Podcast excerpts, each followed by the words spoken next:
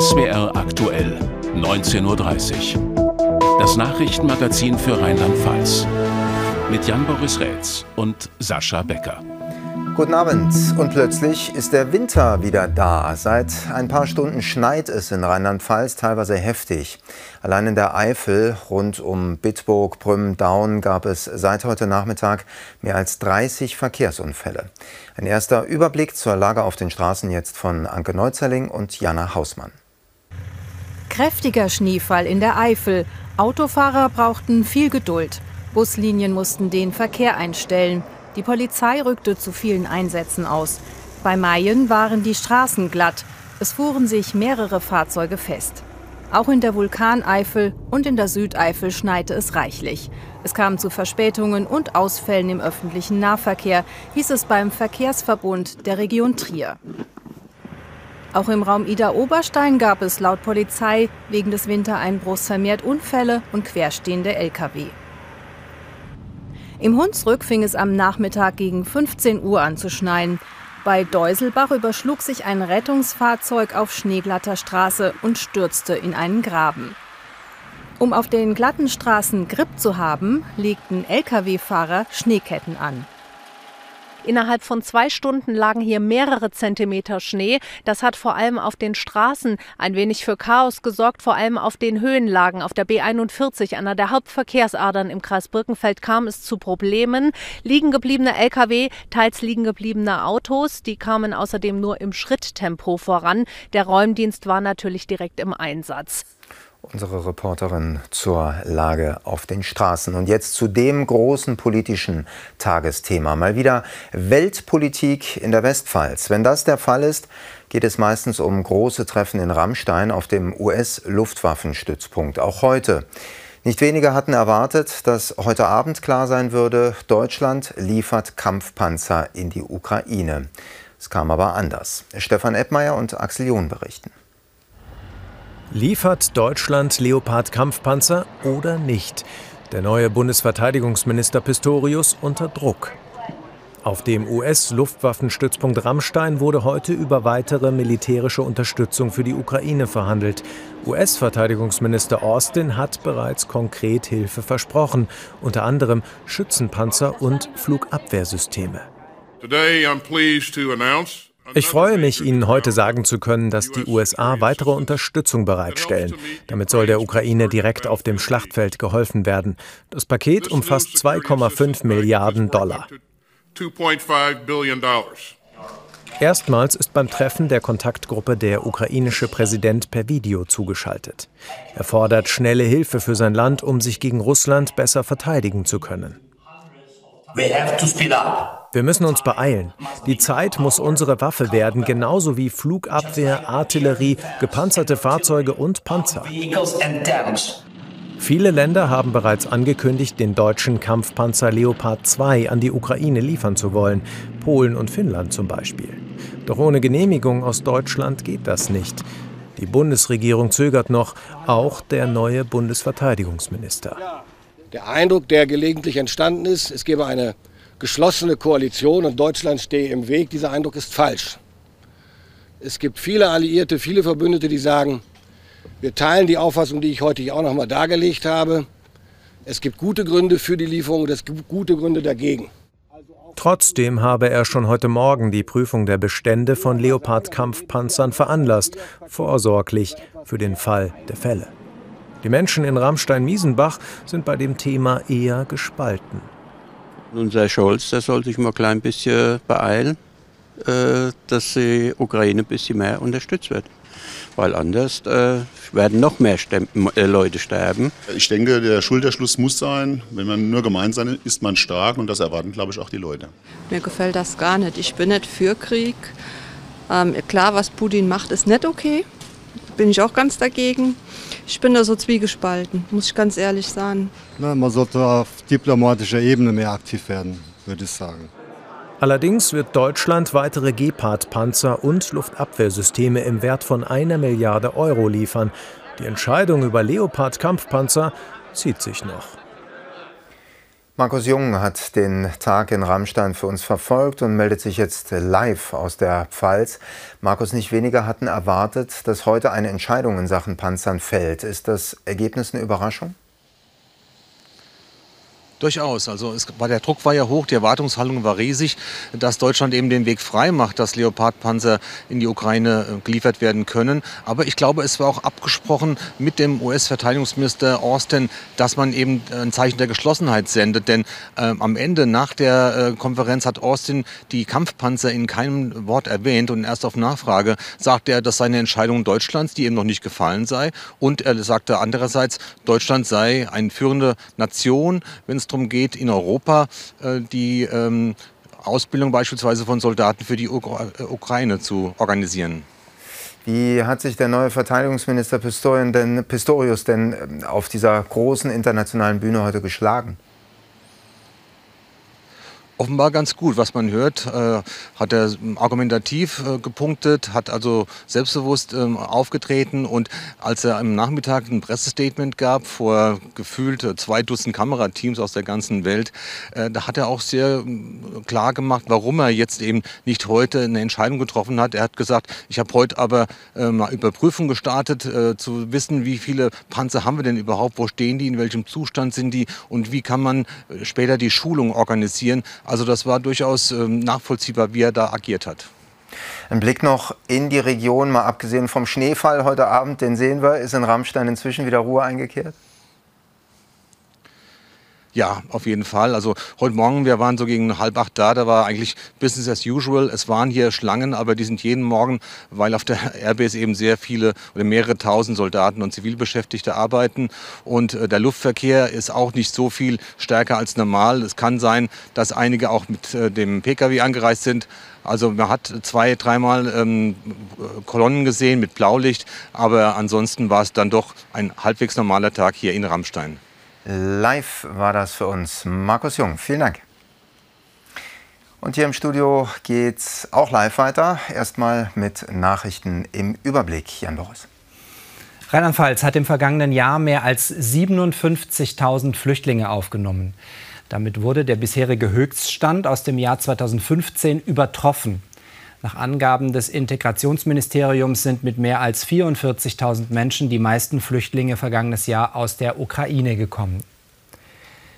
Zeitgleich zum schon erwähnten Ukraine-Treffen in Rammstein haben Zivilbeschäftigte der US Airbase gestreikt. Dazu aufgerufen hatte die Gewerkschaft Verdi. Sie fordert knapp 10 Prozent mehr Gehalt für die Zivilbeschäftigten dort. Die bisherigen Verhandlungen dazu, unter anderem mit der US-Army und der NATO, seien vom Ergebnis aber ernüchternd, hieß es. Die evangelische Kirche im Rheinland will ihren Beitrag zum Klimaschutz leisten. Bis 2035 sollen alle Gebäude klimaneutral betrieben werden. Das hat die Landessynode in Düsseldorf beschlossen.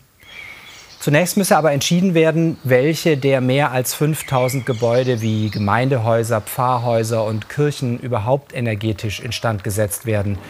Es könnten auch Gebäude aufgegeben werden. Trotz hoher Investitionen bedeutet Klimaschutz, dass man auf lange Sicht eine Menge Geld sparen könne, sagte ein Kirchenvertreter. Die evangelische Kirche im Rheinland erstreckt sich auch über weite Teile von Rheinland-Pfalz. Die Unimedizin Mainz untersucht mit einer bundesweit einmaligen Studie die Corona-Lage im Land. Dabei schicken alle, die mitmachen, der Unimedizin pro Woche die Ergebnisse von zwei Corona-Schnelltests. Außerdem wird Abwasser untersucht. Mit der Studie will sich die Unimedizin ein genaueres Bild der Corona-Lage ohne Dunkelziffer machen. Der Hafen Trier hat 2022 deutlich weniger Güter umgeschlagen. Das hat das Statistische Landesamt mitgeteilt. Demnach wurden im vergangenen Jahr rund ein Drittel weniger Waren im Trierer Hafen umgeschlagen als 2021. Ein Grund sei das Rhein-Niedrigwasser gewesen, wodurch weniger Waren in Trier ankamen. Langsam schafft der Mann es zu einer gewissen landesweiten Prominenz, obwohl er wahrscheinlich sehr gut darauf verzichten könnte. Thomas Linnertz, der Präsident der Behörde ADD in Trier. Er steht seit Monaten in der Dauerkritik. Er und seine Behörde hätten nach der Flutkatastrophe versagt. CDU und Freie Wähler im Landtag fordern schon länger seinen Rücktritt. Heute muss Linnertz zum dritten Mal vor den Untersuchungsausschuss. Holger Schäfer und Dagmar Grimminger berichten. Gegen Ende des langen Ausschusstages konzentriert sich alles auf seinen Auftritt. Thomas Linnertz, Präsident der Aufsichts- und Dienstleistungsdirektion. Seine Behörde koordinierte die Hilfseinsätze in den Wochen nach der Flut. Im Laufe des Tages hatten Mitarbeiter aus seinem Stab ausgesagt. Der technische Einsatzleiter sagte, es habe keine eingeübten Strukturen gegeben, die Kommunikation mit den Zehntausenden Einsatzkräften oft schwierig. Das hätte nicht so sein müssen, meint die Opposition. Wir haben erfahren, dass die ADD sich nicht auf eine Krise, wie sie vorlag, vorbereitet hat. Und das hätte sie tun müssen. Sie hat uns erklärt, die Zeugen haben uns erklärt, dass sie in der Lage erst gelernt haben, wie Stäbe funktionieren. Und das ist ein Unding, so kann ich keine Krise bewältigen. Immerhin habe man es geschafft, dass viele Menschen im Tal bleiben können, für frisches Wasser, Strom und Lebensmittel gesorgt. Zunächst muss man noch mal festhalten, dass die Einsatzkräfte, die dort im Einsatz waren, von den örtlichen bis zu den Führungskräften ihr Menschenmögliches getan haben. Äh, dass die Führungskräfte selbst auch sagen, es war eine Ausnahmesituation, auf die wir bis ins letzte Detail so nicht vorbereitet sein konnten und daraus auch Optimierungspotenziale für die Zukunft sehen. Das ist auch etwas, äh, was für uns wichtig ist, von Anfang an auch klar war, Lehren aus so einer Einsatzlage zu ziehen. Lehren zu ziehen reiche nicht, so die Opposition. Weil die ADD unvorbereitet und der Einsatz deswegen chaotisch gewesen sei, müsse Präsident Linnertz zurücktreten oder entlassen werden. Denn er hat es versäumt, äh, die ADD auf so eine Krisensituation auch entsprechend vorzubereiten, was seine Aufgabe gewesen wäre. Und ähm, ja, der neue Innenminister, 100 Tage im Amt, ist nach wie vor verpflichtet, in dem Laden aufzuräumen. Man muss dann auch an die Wurzel des Problems gehen und die ist aus meiner Sicht bei der ADD in der Führung zu suchen. Auch in den Wochen nach der Flut sei der ADD-Chef als oberster Einsatzleiter kaum zu sehen gewesen. An Lindert selbst prallte jede Kritik bislang ab. Der Ausschuss hängt im Zeitplan ordentlich hinterher, aber unsere landespolitische Korrespondentin Dagmar Grimminger hart für uns aus. Wir haben Herrn Linnertz gerade noch gesehen im Beitrag. Was hat er denn inzwischen ausgesagt? Ja, die Sitzung läuft noch. Er sagt eben noch aus. Also er hat äh, versucht, hier viel zu erklären. Ähm, zum Beispiel eben zu dieser Kritik Ortsbürgermeister, die sagten, man habe ihn nicht zu Gesicht bekommen, er sei für sie nicht zu sprechen gewesen. Ja, sagt er, das versteht er aber ähm, als Chef dort sozusagen im Ahrtal äh, für die Einsatzleitung, ähm, als die ADD das eben übernommen hat. Ähm, da sei seine Aufgabe eben gewesen, zum Beispiel Beispiel äh, Gespräche mit den äh, Hilfsorganisationen äh, zu führen, die Maßnahmen dort zu koordinieren, ähm, Entscheidungen zu treffen. Da habe er eben nicht äh, mit jedem direkt äh, sprechen können. Auch sozusagen Dinge nach außen, Pressekonferenzen. Also er sei eben stark eingebunden gewesen. Und ähm, so ist das hier, dass er eben einerseits äh, versucht zu erklären, wie hat man sich aufgestellt, ähm, Kritik eben auch schon mit aufzunehmen. Denn das ist ihm auch klar, von seinem dritten Auftritt hier hängt heute einiges ab. CDU und FDP, äh, CDU und Freie Wähler hatten ja schon seinen Rücktritt gefordert. Jetzt soll ja ein Gutachten über die Arbeit der ADD entstehen. Kann das Herrn Linnertz gefährlich werden? Ja, in dieses Gutachten werden eben die Aussagen der Mitarbeiter und von Linnertz heute hier eingehen, aber genauso eben auch die Kritik, die er sich anhören müsste von Bürgermeistern, von Helfern. Und da ist dann eben die Frage, wie wird dieses Bild am Ende, dieses Gesamtbild aussehen? Dieses Gutachten soll erstellt werden bis zum 24. März. Äh, dann ist hier die nächste Sitzung im Untersuchungsausschuss angesetzt. Äh, da soll es darum gehen. Und das ist dann auch der Tag, an dem Ministerpräsident Präsidentin Dreyer hier erwartet wird. Also man kann jetzt schon sagen, dieser 24. März, auch das wird wieder ein sehr langer Tag, wo es bis in die späten Abendstunden gehen wird. Ja, für heute erstmal vielen Dank. Live aus Mainz, Dagmar Grimminger. Danke. Und jetzt schauen wir ins Ahrtal. Wie kann der Fluss bei Hochwasser sicherer gemacht werden? Diese Frage beschäftigt viele Menschen und sie warten auf konkrete Pläne. Mittlerweile gibt es erste Ideen. Die Umweltministerin hat sich heute an der A ein Bild gemacht und auch finanzielle Unterstützung mitgebracht. Hochwasserschutzwände oder andere aufwendige Bauwerke kommen in den Konzepten bisher eher nicht vor. Es geht vielmehr darum, dem Fluss Raum zu geben. Das berichtet Michael Häusler. Die A hat sich bei der Flutkatastrophe vor eineinhalb Jahren ihren eigenen Weg gebahnt und dabei eine Trümmerlandschaft hinterlassen, aber auch eine Landschaft, die jetzt neue Chancen bietet, als Fläche für den Hochwasserschutz und für die Natur.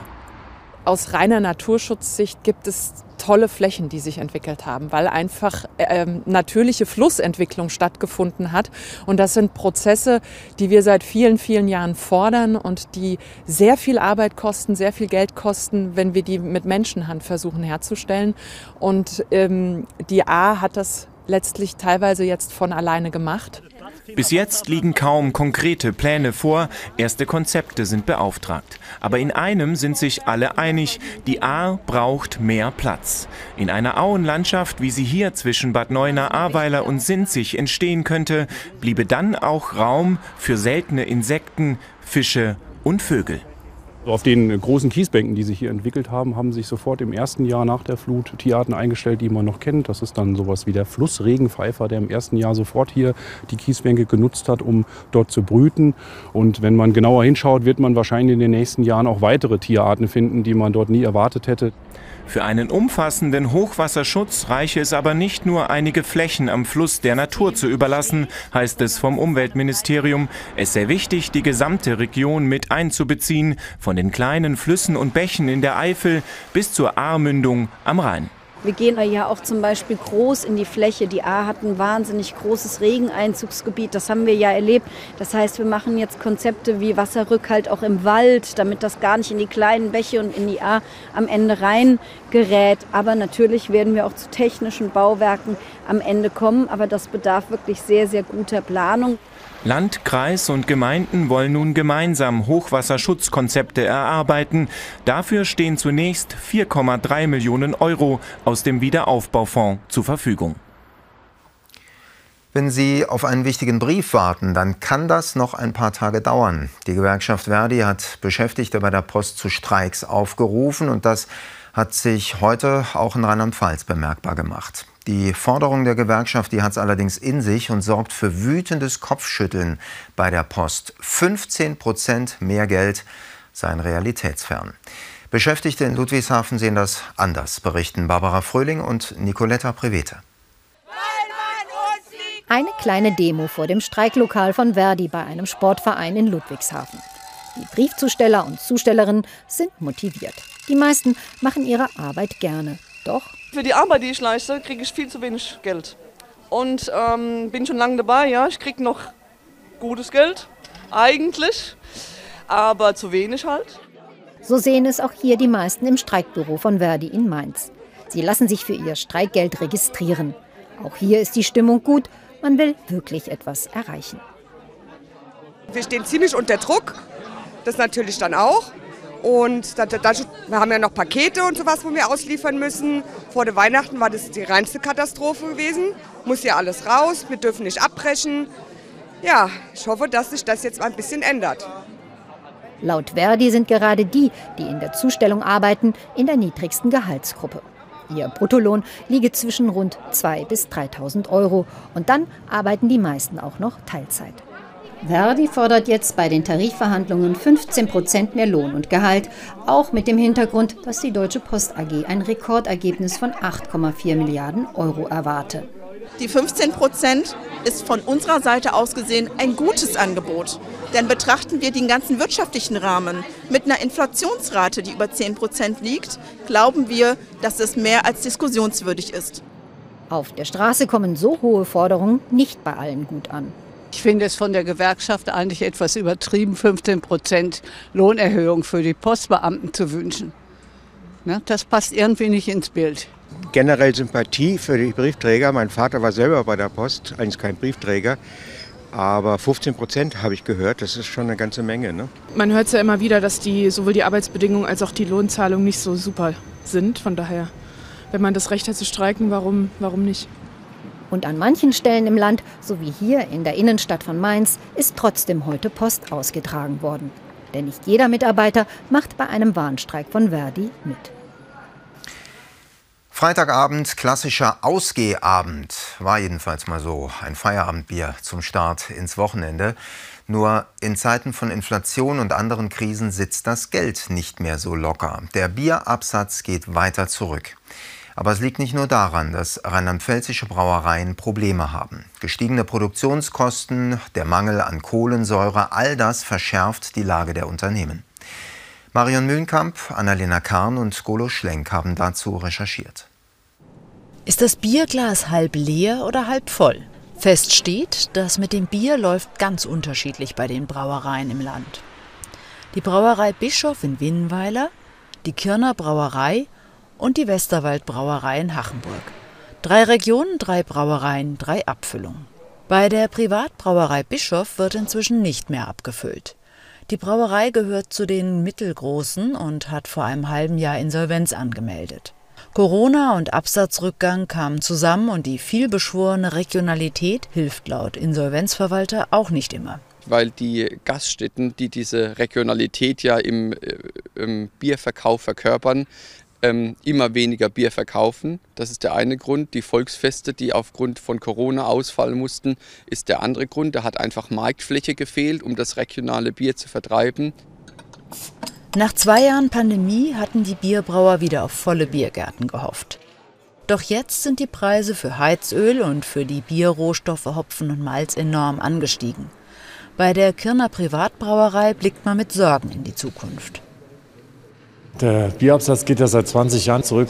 Ja, wie geht man damit um? Wir versuchen äh, natürlich neue Kunden zu gewinnen, versuchen unseren Radius zu erweitern und versuchen eben durch mehr und neue Kunden Absatz zu generieren. Schwierig, wenn das Bier auch noch teurer wird und die Deutschen insgesamt immer weniger trinken, laut Brauerbund. Lag der Pro-Kopf-Konsum von Bier in Deutschland 1980 noch bei 146 Litern, sank er bis 2022 auf knapp 90 Liter. Die Anzahl der Brauereien ist zwar um 200 sogar auf 1512 Braustätten angestiegen, aber das liegt an den vielen Craft-Brauereien. Und die ganz kleinen stehen gut da, genau wie die großen. Die Westerwald-Brauerei in Hachenburg ist mit ihrem Konzept als offene Brauerei zum Reinschauen gut durch die Pandemie und das Jahr 2022 gekommen. Hachenburger und Westerwaldbräu haben viele Freunde hinzugewonnen. Wir sind im Absatz so stark gewachsen wie seit vielen Jahrzehnten nicht, prozentual und absolut. Von daher sehr, sehr schön. Die Westerwaldbrauerei konnte sogar den Absatz beim klassischen Pilz um 20 Prozent steigern, während viele Brauereien ihr Angebot um Mixgetränke, alkoholfreies Bier und neue Sorten ergänzen mussten. Flaschen und Gläser sind beim Bier also ganz unterschiedlich voll. Und jetzt wieder mehr Nachrichten aus Rheinland-Pfalz. Kurz zusammengefasst, Jan Boris. Bei einem Verkehrsunfall auf der B8 bei Schenkelberg im Westerwald ist am Nachmittag ein 81-jähriger Autofahrer ums Leben gekommen. Der Mann starb noch an der Unfallstelle. Sein 13-jähriger Enkel, der ebenfalls im Auto war, wurde verletzt. Laut Polizei soll der 81-jährige einem anderen Auto die Vorfahrt genommen haben. Der Fahrer dieses Autos wurde vorsorglich ins Krankenhaus gebracht, ebenso der 13-Jährige. Das Frankfurter Zollfahndungsamt hat drei illegale Herstellungsanlagen für Tabak stillgelegt. Und zwar in Limburg an der Lahn, in Ludwigshafen und im Rhein-Pfalz-Kreis. Bei den Durchsuchungen fand die Zollfahndung auch insgesamt 1600 Kilo unversteuerte Tabakwaren und 200.000 gefälschte Verpackungen für Zigaretten und Shisha-Tabak. Gestern wollte ein Holztransporter eine Polizeikontrolle bei Hochscheid umfahren. Er fuhr zum Sägewerk über einen Waldweg statt über die B327. Es blieb aber nicht unbemerkt und als man ihn stoppte, stellte sich heraus, dass er statt den erlaubten 40 57 Tonnen Holz geladen hatte. Den Fahrer erwartet jetzt ein hohes Bußgeld. Das Großevent Rhein in Flammen kann in diesem Sommer offenbar nicht mit Finanzhilfen vom Land rechnen. Auf Anfrage der Freien Wähler teilte das Wirtschaftsministerium mit, dass keine Landeszuschüsse geplant seien. Im vergangenen Jahr hatte es Rhein in Flammen wegen Trockenheit und Niedrigwasser nur in einer abgespeckten Version gegeben, ohne Schiffskonvoi und mit weniger Feuerwerk. Die Stadt Koblenz hat angekündigt, auf jeden Fall an der Veranstaltung festzuhalten. Rhein in Flammen gehöre zur Region und locke viele Leute an. Hier wird geschwitzt für den großen Erfolg. Das Tanzensemble am Mainzer Staatstheater räumt internationale Preise ab und ist auf den Bühnen der Welt zu Hause. Gerade bereitet sich die Truppe auf die nächste große Reise vor in die USA. Und heute wurde bekannt, dass der Leiter an Bord bleibt. Melanie May hat ihn und das Ensemble getroffen. Jeder Schritt und jede Bewegung müssen sitzen. Für die Tänzerinnen und Tänzer des Ensembles Tanz Mainz geht es morgen nach New York zur Aufführung von Soul Chain. Ein Stück, das technisch und physisch enorm anspruchsvoll ist, was den Tänzerinnen und Tänzern alles abverlangt, was sie durchzählen müssen, also 1, 2, 3, 4, 5, 6, 7, 8, fast das ganze Stück auf halber Spitze verbringen, was für sich schon anstrengend ist und ähm, bei aller Technik und aller Präzision auch eine große Emotionalität verlangt. Das Mainzer Tanzensemble ist international gefragt und mehrfach preisgekrönt. Im März steht zum vierten Mal das Tanz Mainz Festival an. Dafür holt Tanzdirektor und Festivalleiter Honne Dormann Künstlerinnen und Künstler aus aller Welt ans Staatstheater. Nach vier Jahren Corona-Pause. Auffällig ist schon, dass es viele Arbeiten gibt, die sich auch mit dem Körper selbst beschäftigen, also mit dem Tänzerinnenleben. Ich glaube, das ist auch so eine Reflexion auf diese Zeit, die man während der Pandemie hatte. Und auf der anderen Seite ist eine größere Sensibilität für gesellschaftliche Themen. Am Mainzer Staatstheater schätzt man die Arbeit mit Honne Dormann. Er ist ja einen Großteil seiner Zeit wirklich auch unterwegs, um äh, bei den großen wichtigen Festivals die besten Choreografinnen und Choreografen für uns zu entdecken, sowohl für unsere eigene Arbeit, eben aber auch für die korrespondierenden Festivals. Und wir haben eigentlich vom ersten Tag an, als wir uns kennengelernt haben im hohen Norden in Oldenburg, ähm, gleich gemerkt, dass wir so eine ähnliche Energie haben nie zufrieden zu sein, sondern so weit die Dinge zu treiben, dass man jetzt haben wir wieder was erreicht, jetzt muss noch eine Stufe, noch eine Stufe weitergehen und Dormann will weitermachen. Erstmal bis zur Saison 26-27, dann wird er 67. Ob er dann in Ruhestand geht, das glaubt er selbst nicht. Auch am Schluss der Sendung schauen wir natürlich noch mal aufs aktuelle Wetter. Thomas Ranft steht bereit und sagt uns jetzt, wie viel Schnee in den kommenden Stunden wo fällt. Und kurz vorm Nachtcafé um Viertel vor zehn meldet sich von hier dann nochmal unsere Kollegin Sandra Hochhuth mit Nachrichten. Und von uns beiden einen schönen Abend.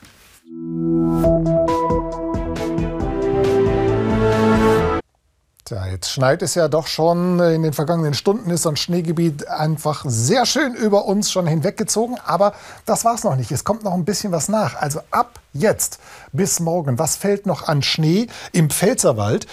Über 10 Zentimeter sind da möglich. Aber je weiter wir nach Norden kommen, so, so weniger ist es. Im Westerwald kriegt man eben keinen Neuschnee ab. Und äh, was ich auch anbieten kann, ist mal ein Ausblick äh, am Erbeskopf beispielsweise. Am Sonntag starten dort äh, die Lifte oder startet der Lift. Dann kann es von 10 bis 17 Uhr erst rauf und dann wieder runter gehen mit den Skiern. Da schneit es auch. An den Folgetagen bleibt es trocken, aber es bleibt winterlich kalt. Also der Schnee, der bleibt.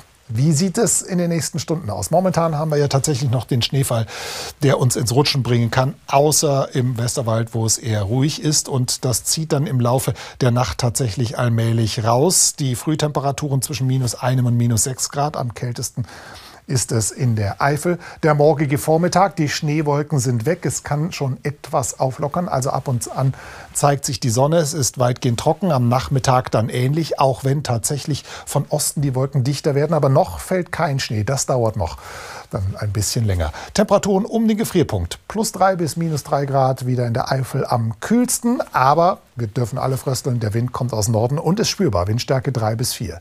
Die weiteren Aussichten. Am Sonntag Schnee, Montag, Dienstag trocken. Schönen Abend.